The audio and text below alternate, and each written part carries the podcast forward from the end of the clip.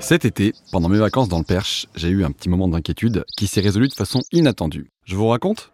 Un matin, au réveil, je ressens une vive douleur à l'intérieur de mon oreille droite. Vous savez, ce genre de douleur qui peut vite gâcher des vacances. Sans attendre, j'attrape mon téléphone portable pour prendre un rendez-vous en ligne chez un médecin généraliste. Manque de chance, dans le coin, aucun n'est disponible avant la semaine prochaine. J'explique alors mon problème à mon ami Arthur, qui connaît bien la région. Il me rassure immédiatement et attrape son téléphone. Il me demande mon numéro de sécu et au bout de 2-3 minutes, hop, le tour est joué. Il m'a pris un rendez-vous en ligne pour le lendemain à 11h à Lefavrile, un village à quelques kilomètres de là. Je ne veux pas le croire, mais il me montre la confirmation reçue par SMS. Quel soulagement Mais quel mystère aussi C'est quoi ton secret? lui ai-je demandé. Il me répond que je comprendrai l'astuce lors de ma consultation. J'avais oublié qu'Arthur adore ménager le suspense. Le lendemain, il m'accompagne donc à mon rendez-vous. C'est ici, me dit-il, en désignant la mairie. Ici Un médecin Dans une mairie? J'éclate alors de rire, mais lui, il reste très sérieux. Je me résous donc à le suivre, jusqu'à la supposée salle de consultation. Et là, devant moi, je découvre une sorte de grand bocal blanc, à mi-chemin entre un photomaton et un engin de l'espace. Arthur m'explique que c'est une cabine de télémédecine clinique. À la fois curieux et suspicieux, j'ouvre la porte et je m'installe dans ce drôle d'habitacle, savamment équipé de divers instruments. Les questions ont aussitôt fusé dans ma tête. Comment ça marche, bien sûr? Pour quel type de soins? Quels médecins ont le temps de se connecter? Avec quelle technologie? Mais aussi, est-ce un nouvel avenir de la télémédecine? Et ce système est-il une solution face aux difficultés des professionnels de santé? Pourrait-il exister sous d'autres formes, plus mobiles, pour étendre l'offre de soins jusqu'aux Français dans les campagnes les plus reculées? Je sens que vous êtes aussi curieux que moi d'en savoir plus sur cette machine. Alors je vous embarque pour cette nouvelle enquête sur la télémédecine et ses enjeux de santé publique d'aujourd'hui et de demain.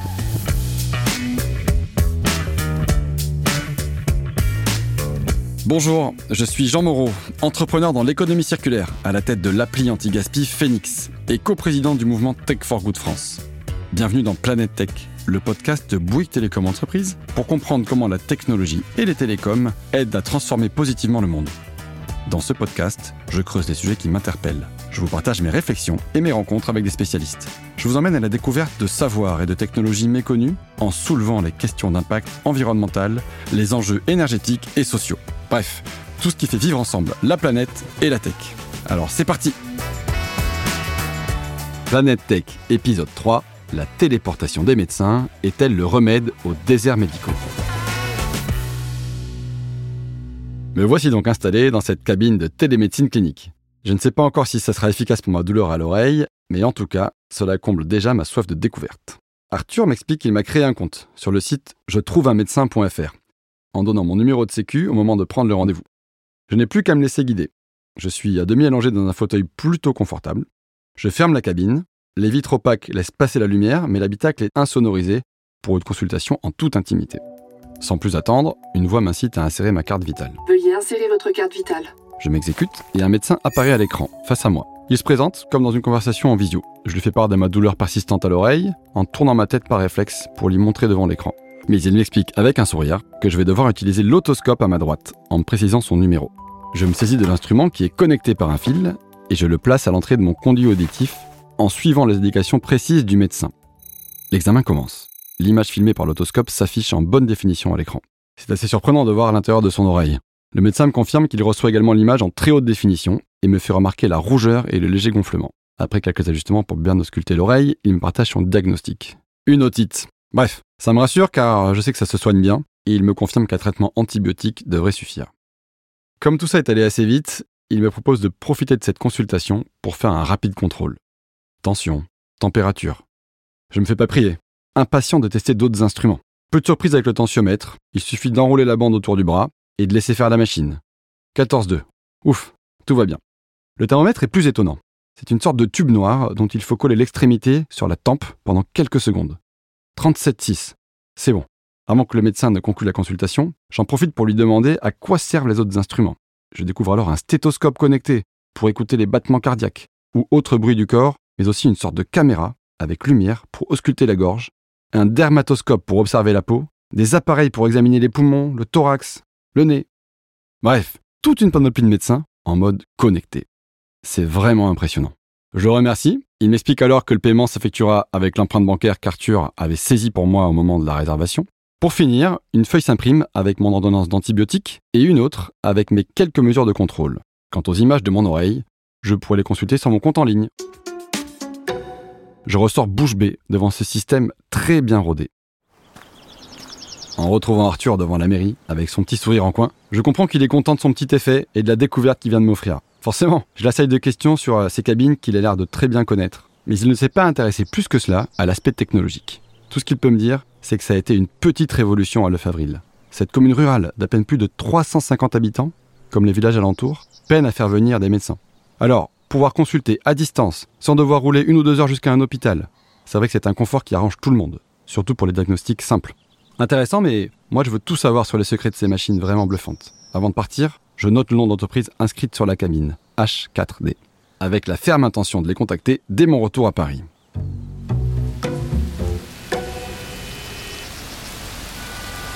Hmm, le retour à la capitale. Bon, le farniente au soleil me manque, c'est sûr, mais j'ai deux bonnes nouvelles. Un, mon lotite est guéri. Et deux, j'ai décroché un rendez-vous chez H4D. Cette société française, qui a conçu les cabines, est située dans le 16e arrondissement. C'est Bertrand Faucillon, son directeur commercial, qui m'accueille. Il m'explique que ces cabines connectées disposent de capteurs et de dispositifs médicaux intégrés, tous aux normes hospitalières. Autre précision importante, seul le médecin peut déclencher à distance les instruments de mesure et recevoir les images et données relevées en cabine. Le tout en temps réel et avec un très haut degré de précision. effectivement, le portrait de mon oreille d'une netteté déroutante peut en témoigner. J'interroge aussi sur la connectivité avec notre système de soins et la confidentialité des données, bien sûr. Il m'explique que le médecin est équipé pour transmettre la de soins à la sécurité sociale pour le remboursement du patient. Et une fois la consultation terminée, le patient va pouvoir retrouver l'ensemble de ses données et tous les documents numérisés dans son espace confidentiel en ligne. Son rapport de mesure, le compte-rendu de visite et son ordonnance si besoin. Pas de doute, le système est vraiment bien pensé. Et quand j'aborde la question de la sécurité, il m'assure que toutes ces données sensibles sont stockées et hébergées en France avec les certifications très rigoureuses HDS et ISO 27001. HDS, c'est l'acronyme de hébergeur de données de santé.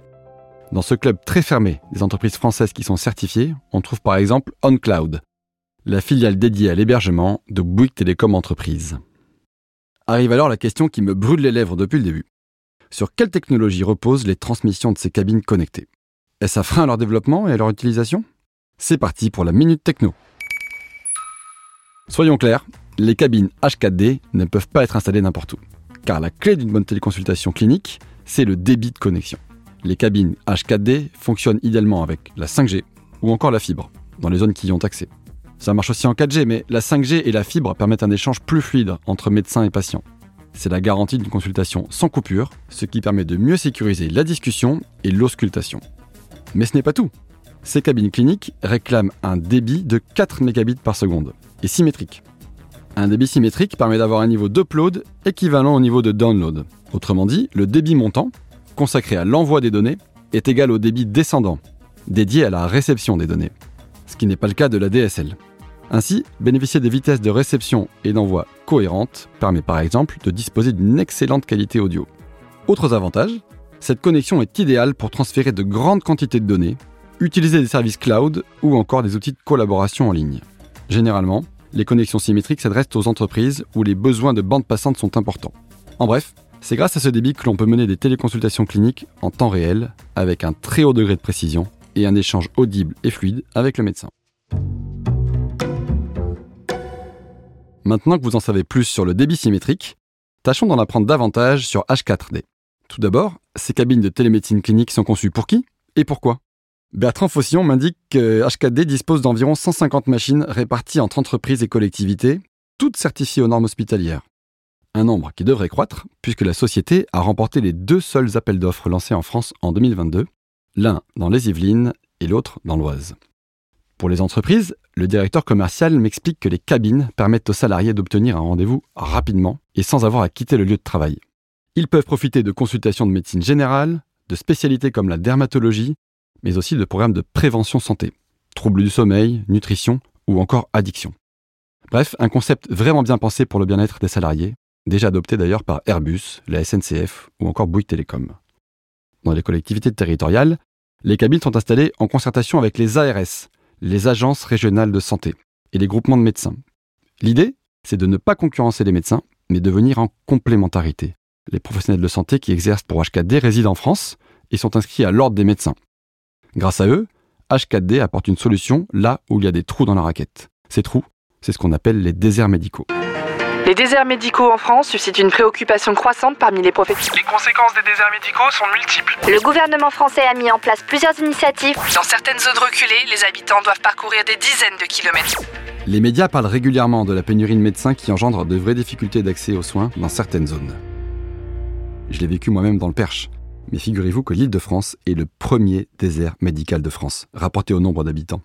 Je me suis renseigné auprès de l'ARS, deux tiers de la population francilienne vivent dans un territoire qui n'a pas assez de médecins.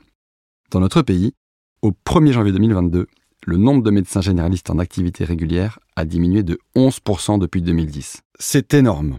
Et le plus inquiétant dans tout ça, c'est que cette baisse devrait se poursuivre dans les dix prochaines années, avec le départ à la retraite de près d'un quart des effectifs. C'est clair, il y a urgence à agir pour la santé publique, et H4D apporte déjà une solution concrète. Mais son directeur commercial l'admet, ces cabines ne sont pas une solution miracle. En revanche, elles permettent à un maximum de personnes d'accéder aux soins.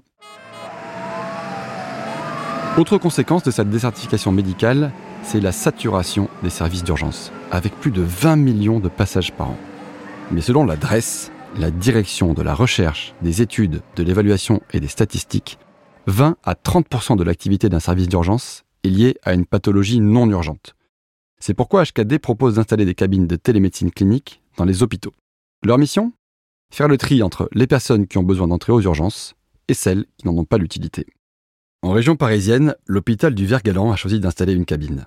Les résultats sont tout simplement extraordinaires, avec plusieurs milliers de passages en quelques mois. Courant 2024, d'autres cabines devraient être installées dans les hôpitaux, de quoi soulager les médecins urgentistes. Et je ne suis pas au bout de mes surprises. Bertrand Faucillon m'invite à me rapprocher du conseil départemental des Yvelines qui a mis en circulation un bus santé. Sans m'en dire davantage. Un bus santé? Bon, jamais entendu parler. Et vous non plus, non? Alors, pour aller plus loin dans mon enquête, je décide de contacter le pôle santé de ce département francilien et on me propose un rendez-vous à Bréval, petite commune dans le 78. Je ne pouvais pas le louper. En arrivant sur la place du tranchant de Bréval, j'aperçois un imposant véhicule rose et blanc. Je dois y retrouver Mathieu Sinobert, le directeur de la santé du conseil départemental. Ah ben justement, le voilà. Il m'invite à monter à bord du bus. Impatient de le découvrir, je ne me fais pas prier. À l'intérieur du véhicule, je salue le chauffeur, qui s'occupe aussi de la technique, et deux professionnels de santé.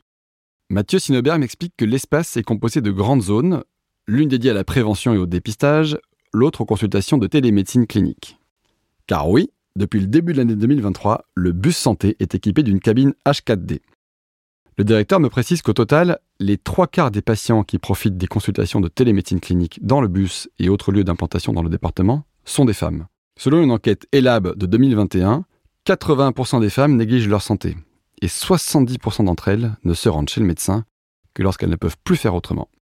Chez les femmes, certaines maladies restent non diagnostiquées à cause de ce déni de soins. Mais une dernière question me turlupine. Pourquoi un bus? Mon interlocuteur m'explique que les Yvelines est le département francilien avec la plus forte baisse des effectifs de médecins en activité régulière sur ces dix dernières années.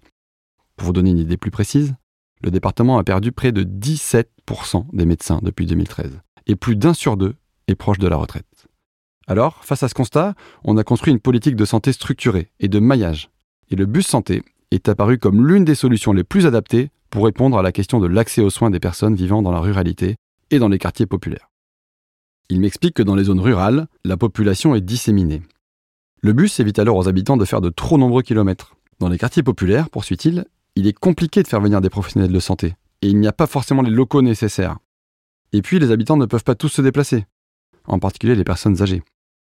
Le parcours du bus santé a donc été déterminé en fonction de problématiques propres à chaque territoire victime de désertification médicale, en concertation avec les partenaires de santé publique du département.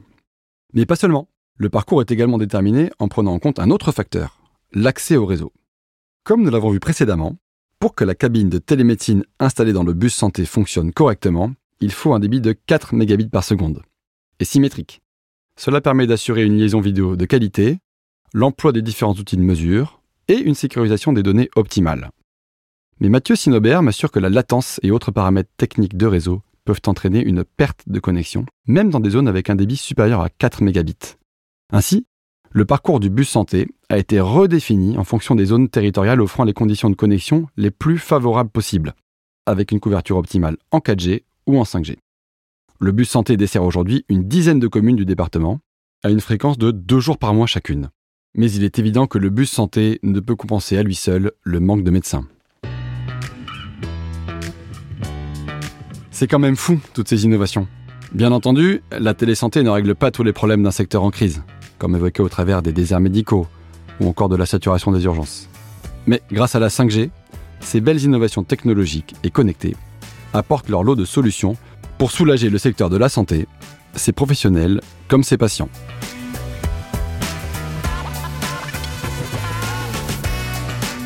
Planète Tech est un podcast original Bouygues Télécom Entreprise, animé par Jean Moreau et coécrit par Cédric Dejoie et Alice Gobo pour l'agence libre Mullenlow. Nous, on se retrouve très bientôt pour une nouvelle enquête. En attendant, n'hésitez pas à parler du podcast autour de vous et à vous abonner sur votre plateforme de podcast préférée.